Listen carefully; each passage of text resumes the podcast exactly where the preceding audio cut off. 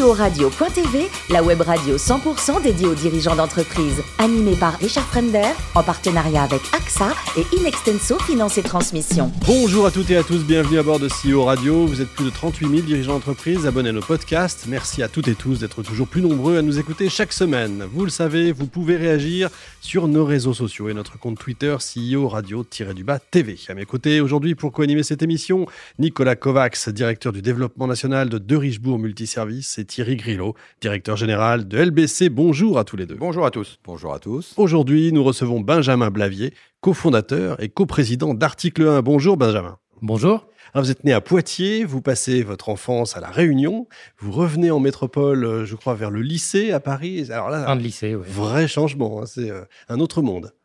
Oui, c'était un vrai autre monde, d'autant plus que j'habitais à Trappes et j'étais scolarisé à Versailles. Donc je vous laisse ah imaginer le, le, grand écart dans, dans, mes journées. Vous faites des études de droit, puis des RH, vous entrez chez Bouygues, un petit peu après, vous entrez dans une petite société. PME familiale. PME familiale avec une pomme qui a un peu réussi récemment, qui vend un peu de tout. Euh, un petit peu, un peu avant le retour de Steve Jobs, je crois, vous entrez chez Apple? C'était un peu avant le retour de Steve Jobs et je suis parti au moment où il lançait l'iPhone. C'est vous dire mon sens de la propos. Ouais, excellent. Franchement. alors, c'est curieux parce que RH et Steve Jobs, en général, ça va pas tout à fait ensemble. Oui, il paraît, il paraît effectivement. Euh, c'était, euh, c'était sa réputation. Moi, j'étais, euh, je l'ai rencontré deux, trois fois, mais dans des réunions, et je pense qu'il ne s'est absolument pas rendu compte de mon existence. Donc, euh, je, j'ai pas eu le, la chance d'échanger avec lui. C'est vrai qu'il mettait une certaine tension. voilà. Mais bon, à l'époque, ce qui se passait, comme dans un certain nombre de, de, de compagnies anglo-saxonnes, c'est que ça se gérait largement depuis les US. Ça, c'est un RH. C'est un peu frustrant, non? Justement de ne pas avoir la, la mainmise, on ne fait pas ce qu'on veut, quoi. Oui, après vous êtes dans une société internationale et donc effectivement ça, ça change un peu la donne, mais c'est vrai que ça a fait partie des choses que j'ai appris là-bas où je me suis dit après l'international c'est très sympa, mais j'aimerais mieux faire ça à partir d'une boîte qui en France aurait son siège social en France et rayonnerait à l'international. Ça a été SFR euh, CGTEL Par exemple. C'est ça, euh, pour gérer euh, l'expansion internationale? Oui, c'est ça. C'était la fin de l'ère Jean-Marie Messier, Vivendi, SFR, CGTEL. Donc je suis arrivé parce que je parlais anglais et parce qu'on m'avait dit, tu vas voir, c'est formidable. Il y a plein de filiales à l'international qu'on a besoin de d'organiser, de structurer, de créer une culture commune. Donc on t'embauche en tant que DRH, on ne sait pas exactement ce que tu vas faire, mais ce sera de l'international. C'était la promesse. Et ça a duré longtemps? Voilà, donc là aussi, euh, sens de la propos euh, formidable. je suis arrivé trois mois avant le départ de Jean-Marie Messier et quelques mois avant l'explosion de la bulle Internet. Donc, Bien joué. Les filiales internationales sont, euh, se sont vite réduites à Monaco. Sauf que, en fait, c'est un tournant important parce que vous allez vous créer un, poste finalement qui est un peu nouveau, directeur citoyenneté. Oui, oui, euh, étrange, n'est-ce pas? Ah oui, ça. Euh, directeur citoyenneté. En fait, ce qui s'est passé, c'est que euh, l'entreprise m'a dit, bah écoute, on t'aime bien, donc fais un poste à ta mesure, fais-nous une proposition. Et j'avais effectivement identifié ce sujet, c'était SFR, donc SFR il y a 15 ans, qui était mmh. plutôt une entreprise euh, qui marchait bien. Euh, euh, et, et, et euh, moi, j'avais dit, il y a quand même un vrai sujet, c'est que dans cette entreprise, les collaborateurs, quand ils vont dans des dîners en ville, se font régulièrement attaquer parce que l'entreprise est vue comme une entreprise de mercenaires qui gagne beaucoup d'argent, qui n'a pas d'histoire, en tout cas pas extrêmement longue, qui a des incidents sur la santé avec les antennes, qui n'est pas responsable, etc., etc. Et on avait face à nous d'autres acteurs comme euh, Orange qui jouait d'un côté un peu institutionnel et puis euh, Bouygues Télécom qui s'appuyait sur la capacité de lobbying de groupe Bouygues qui est plutôt pas mal en la matière. Donc j'avais dit, bah, vous avez un vrai sujet de marketing social, en gros, de d'expliquer à quoi sert cette boîte. Et donc j'avais dit, bah, moi je prends le sujet, je crée la direction citoyenneté, je vais trouver les sujets de société sur lesquels nous sommes interpellés et construire des réponses qui nous permettra aussi de dire non à certaines sollicitations qui ne nous paraissent pas être euh, euh, des sujets sur lesquels on a envie de se positionner. J'ai l'impression que c'est un vrai tournant pour vous parce que là vous allez associer ce que vous aimez bien depuis toujours. Mais oui, euh, c'était formidable, j'avais carte blanche. Ah oui, c'était extraordinaire et c'était les prémices de la responsabilité sociale. C'était 2002-2004. Euh, Donc, effectivement, c'était directeur citoyenneté parce que j'avais vu ça quelque part au Québec. RSE n'existait pas. Pourquoi pas RSE n'existait pas. Développement durable, euh, vaguement. Donc, euh, du coup, voilà, citoyenneté. Puis après, c'est devenu responsabilité sociale et environnementale un petit peu après. Et alors après, vous vous lancez dans les associations. Donc, deux associations créées. On peut peut-être rappeler lesquelles? Et dans quel ouais, domaine ouais, Avant d'arriver à article. Euh, oui, oui, c'est ça. J'avais eu carte blanche et donc, euh, comme moi j'avais un passé de DRH, bah, j'ai plutôt travaillé sur le lien entre les collaborateurs de l'entreprise et ce qu'ils peuvent faire à l'extérieur. Et donc j'avais euh, travaillé sur le sujet de la diversité, mais ça j'allais dire c'est assez classique. J'avais travaillé sur le lien entre euh, le monde associatif et les collaborateurs d'entreprise, donc en disant bah voilà il y a plein d'assauts qui ont besoin de compétences, plein de gens qui ont envie de s'investir, on va faire des passerelles. Donc voilà, on avait créé des, des systèmes de passerelles et de formation pour permettre aux gens de s'investir. Puis effectivement bah j'avais un sujet qui me tenait à cœur, qui était le sujet du lien avec l'éducation. Moi j'étais DRH, je venais d'un milieu euh, social pas très favorisé, sans que ce soit non plus euh, Zola, mais enfin bon voilà. Euh, j'avais grandi sur une île où il y avait un, mélange extraordinaire de, couleurs de peau, et quand je suis arrivé en métropole, en particulier en étant entre Trappes et Versailles, je me suis dit c'est quand même étrange dans ce pays. Visiblement, il y a des villes où vivent certaines minorités et des écoles où vont certaines minorités, et, et ils vont pas tous dans les mêmes. Et c'est un constat qui malheureusement est encore encore réel aujourd'hui. Et ce que j'avais vu, c'est que quand je voulais recruter chez SFR, euh, je recrutais plus surtout des bacs plus 5, donc des ingés, euh, des marketeurs, euh, des, com des, des, commerciaux. Mmh. Bah, quand je regardais à la sortie des écoles bac plus 5, je ne retrouvais pas la diversité de la population française. Donc je m'étais dit, il y a un sujet. Et j'ai commencé à creuser le sujet en disant qu'est-ce que l'on peut faire? Et là, le constat, ça a été de dire, bah, en fait, il y a, y a un vrai sujet, il y a une vraie place pour l'entreprise. Elle a une responsabilité parce que euh, l'école euh, parle à l'école, elle essaye de travailler sur la carte scolaire, euh, sur les contenus pédagogiques, sur ceci, sur cela, mais à un moment, les enseignants tout seuls dans leur coin, ils peuvent pas résoudre les enjeux autour de comment on apprend à un jeune à comprendre quels sont les métiers qu'il y a après l'école, comment on lui ouvre des réseaux, comment on lui donne confiance et comment on lui donne un peu de moyens. Et ça, je me suis dit, bah, l'entreprise, elle a tout à fait sa place, et des volontaires d'entreprise peuvent aider un jeune à mûrir un projet, voilà, sans dénigrer ce que fait l'école, en parallèle, en apportant une touche complémentaire. Voilà. Et donc, c'est l'assaut que j'ai lancé, Article passeport à venir. Et puis article 1, donc euh, article 1, voilà. Alors, donc article 1, c'est un peu la, la, fusion de deux associations. C'est la fusion de deux associations. Et vous disiez que j'avais créé une deuxième asso. J'ai créé une asso équivalente mmh. sur les questions de, de, de, de, handicap, donc pour les jeunes en situation de handicap, de handicap pour les aider à faire leurs études. Ça s'appelle ARPEJ, accompagner la réussite aussi. des projets d'études de jeunes en situation de handicap. Voilà, c'est l'acronyme. Thierry. Vous parlez de votre engagement sur les questions de discrimination, de diversité, d'inégalité. Euh, dans le cadre de votre activité actuelle, il n'est pas toujours difficile de mettre systématiquement ces valeurs en avant? Non, et, j'allais dire de moins en moins, et ça devient de plus en plus une préoccupation des entreprises. Euh, j'allais dire, il y a eu un espèce de changement, c'est-à-dire que moi, je me suis, euh, quand j'ai créé cet assaut en 2005, euh, quand j'ai expliqué, alors déjà au, au monde enseignant qu'on allait mobiliser des salariés d'entreprise pour faire du mentorat pour des jeunes, bah, il y a eu un certain nombre de réactions, on va dire, contrastées. Euh, et puis dans les entreprises, il y avait une, globale incompréhension de ce que j'étais en train d'essayer de faire. Euh, je crois que la situation a changé.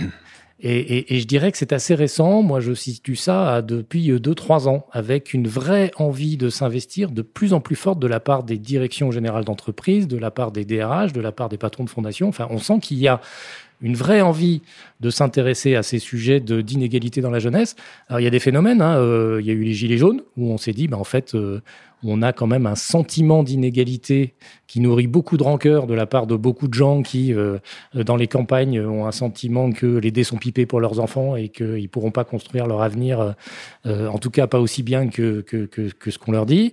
Et puis, il y a eu très récemment la, crise Covid, évidemment, avec un impact extrêmement fort sur la jeunesse qui n'a fait qu'accentuer des situations d'inégalité. Et là, les entreprises se sont dit, et je pense que c'est quelque chose qu'on entend constamment, bah, l'État va pas y arriver tout seul, l'école va pas y arriver toute seule, et il faut que l'entreprise s'investisse parce que sinon, on est au final tous perdants. C'est pas du caritatif. Je pense vraiment que si on ne s'investit pas, c'est un projet de société euh, euh, malheureusement assez dégradé qui nous attend. Vous défendez une très belle cause, bravo pour celle-ci. Euh, quelle est votre notoriété actuelle Et récemment, vous avez digitalisé euh, grâce aux moyens d'une nouvelle plateforme. Est-ce que ça a accéléré euh, votre connaissance auprès des entreprises? Est-ce que les jeunes vous connaissent mieux? Comment vous pouvez accompagner justement cette, cette reconnaissance, cette notoriété de votre structure Alors notre notoriété, elle est très faible. Enfin, il faut, faut, quand même le dire. Déjà, le nom est assez récent. On a changé de nom en 2018. On s'appelle euh, Article 1. Euh, c'est un sujet qui, est, euh, qui était relativement confidentiel. Donc, on est connu dans le monde de l'entrepreneuriat social euh, parce qu'on est vu comme des, des gens un peu percutants, un peu innovants. Comme on vient du privé, on a importé pas mal de méthodologies de gestion de projet, de mesures d'impact qui font qu'on est un peu décapant dans le paysage associatif traditionnel. On est connu des jeunes. Euh, on a 150 euh, 000 jeunes euh, en première et terminale inscrits sur une plateforme digitale qui les aide en termes d'orientation. Je rappelle que vous avez 800 000 bacheliers chaque année, donc ça commence à être pas mal bah, en termes de. C'est plus le confidentiel. voilà, voilà. Donc auprès des jeunes, on est connu. Mais quand, on est, quand je dis confidentiel, c'est auprès des entreprises, ça restait confidentiel. Auprès du grand public, ça reste confidentiel parce que le sujet de l'égalité des chances, en gros, accompagner des jeunes entre 16 et 25 ans pour les aider à faire les meilleures études possibles et à trouver leur voie bah, c'était pas un sujet qui était sur le devant de la scène. Là, ça commence à le devenir et effectivement, euh, nous, on devient grand public depuis quelques semaines. Et on a lancé euh, depuis le, le, 1er octobre euh, une plateforme qui vise à démocratiser le mentorat. C'est-à-dire, en gros, à permettre à chaque Français de donner un coup de pouce à un étudiant qui va en, en exprimer le besoin à un moment concret de son parcours. Voilà, il est il arrive de la campagne, il arrive dans une ville, il est un peu déboussolé, il a besoin de soutien psychologique. Euh, il est en classe prépa, il sait pas comment s'organiser pour faire son boulot et ses parents n'ont pas fait ça, ne peuvent pas l'aider. Il veut découvrir un métier, il veut trouver une alternance, euh, il veut parler anglais, il veut se préparer à un entretien. Il y a tout un tas de moments extrêmement ponctuels sur lesquels à peu près n'importe qui n'importe quel actif peut être utile, à condition que l'on fasse bien le matching et bien le ciblage. Si vous cherchez un coup de main pour réussir votre classe prépa, on va vous matcher avec quelqu'un qui a fait ça.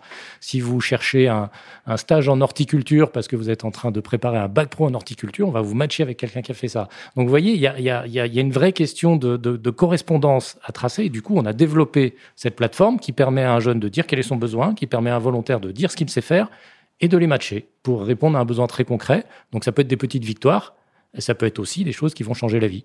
Et, l'État vous soutient dans, ces nouvelles Oui, oui, oui, oui. L'État nous soutient. C'est dans le cadre d'un financement public. L'État a lancé un plan mentorat pour faire en sorte qu'il y ait 100 000 jeunes euh, mentorés. Euh, et, on, a, euh, on a, nous, répondu et on est la, la principale association financée dans le cadre de ce plan mentorat, puisqu'on a dit que nous, on allait passer de 2 000 à 20 000 jeunes mentorés cette année. Nicolas pour bien comprendre, vous vous placez plutôt côté recruteur, chasseur de nouveaux talents ou côté assistant social? Moi, je me place euh, côté République. pardon, c'est présomptueux, mais, mais c'est, et, plutôt côté entreprise parce que c'est notre culture. C'est-à-dire qu'on s'est largement développé avec l'appui des entreprises. Moi, j'ai expliqué aux entreprises que j'allais pas être euh, chasseur de tête pour eux. Je fais pas cabinet de recrutement. C'est pas mon métier. Par contre, je peux les aider à promouvoir leur marque employeur, à faire connaître leur métier et à accueillir des talents issus de la diversité donc, euh, il y a faire grandir des talents issus de la diversité. Et il y a beaucoup d'entreprises que ça intéresse. Donc, euh, moi, je me suis plutôt positionné comme ça. Ce sont des entreprises qui ont lancé l'initiative. Article 1, au départ, c'était SFR, puis d'autres entreprises qui se sont agrégées. On a longtemps été soutenu, bah, jusqu'à cette année, en fait, très majoritairement par des entreprises. Et aujourd'hui, on est à 50% de financement public, 50% de financement privé. Donc, euh, moi, je suis vraiment, bah, je suis des RH de, formation, donc issus du, du privé. et le côté assistante sociale, c'est pas un terme que j'aime beaucoup. Mais par contre, ce, qu'on fait très clairement, c'est que oui, on va sur le terrain à la rencontre des jeunes issus de milieux défavorisés, dans les lycées euh, les plus problématiques de France, dans les zones les plus reculées. Donc ça peut être des quartiers populaires, ça peut être des zones rurales isolées, ça peut être des bassins désindustrialisés. Et là, très concrètement, on va à la rencontre de cette jeunesse pour expliquer ce qu'on lui propose et lui dire, bah, on va t'aider sur ton orientation, on va t'aider à réussir tes études dans le supérieur et on va t'aider à trouver un job. Ok, alors il n'y avait pas non plus euh, dans mon propos d'assistance sociale d'un côté péjoratif, c'était pour bien comprendre, vous vous placez du côté entreprise, vous le dites, le modèle économique pour les entreprises qui vous aident, qui vous accompagnent, le modèle économique d'article 1, c'est comment que ça s'articule? C'est une association d'intérêt général, donc on n'a pas de vocation lucrative, donc ça veut dire qu'on est éligible au mécénat pour les entreprises et à la taxe d'apprentissage. Et nos financements, c'est mécénat, taxe d'apprentissage, plus côté public des subventions. Très bien, merci. 66% des actifs français sont demandeurs hein, que leur entreprise euh, euh, mette en place le, le mentorat, c'est ça Les chiffres que vous avez? Oui, c'est un sondage qu'on a fait euh, là ce mois-ci avec, euh, euh, avec l'idée d'aller interroger les, les, actifs et voir un peu ce qu'ils avaient comme connaissance du sujet mentorat et, et, quelle envie ils avaient de le faire. Et bah, vous avez les résultats du sondage. Effectivement, une bonne moitié des Français se comprennent ce qu'est le mentorat et se disent intéressés par le mentorat. Euh, par contre, vous en avez bah, 50% qui disent que c'est ça les intéresse, mais euh, à peine 10% qui voient précisément de quoi il s'agit. Mmh. Donc voilà, on a encore tout un, encore tout un ventre mou de gens qui, à qui il faut aller expliquer euh, ce en quoi consiste le mentorat et ce qu'on propose. Et effectivement, la, la bonne nouvelle, c'est que 66% des actifs disent qu'ils aimeraient bien que leur entreprise leur propose de faire du mentorat. Alors, c'est ce qui se fait aujourd'hui. Il y a déjà des associations qui permettent de faire du mentorat. Par contre, le modèle jusqu'à présent, c'est que euh, ce mentorat a été réservé plutôt à des cadres ou cadres sup, et toujours sur un modèle payant, parce que les associations ont besoin de se financer et qu'il n'y avait pas jusqu'à présent d'argent public. Et nous, on casse ça. On casse ça parce qu'on dit maintenant, tout le monde peut devenir mentor, et comme on a ce financement public, on ne demande pas d'argent.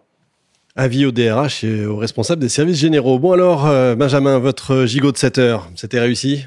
Mon gigot de 7 heures était très réussi. médaille d'or du gigot de 7 heures. je, je, je, je, ne sais pas, ou peut-être peut-être juste hors concours, euh, mais euh, oui, oui, c'était, c'était, je crois, apprécié. Ouais. Qu'est-ce qu'on boit avec ça, pour terminer? Là-dessus, j'ai fait un, un Pessac Léognan. Ah bah, de, de, de, de, 2008.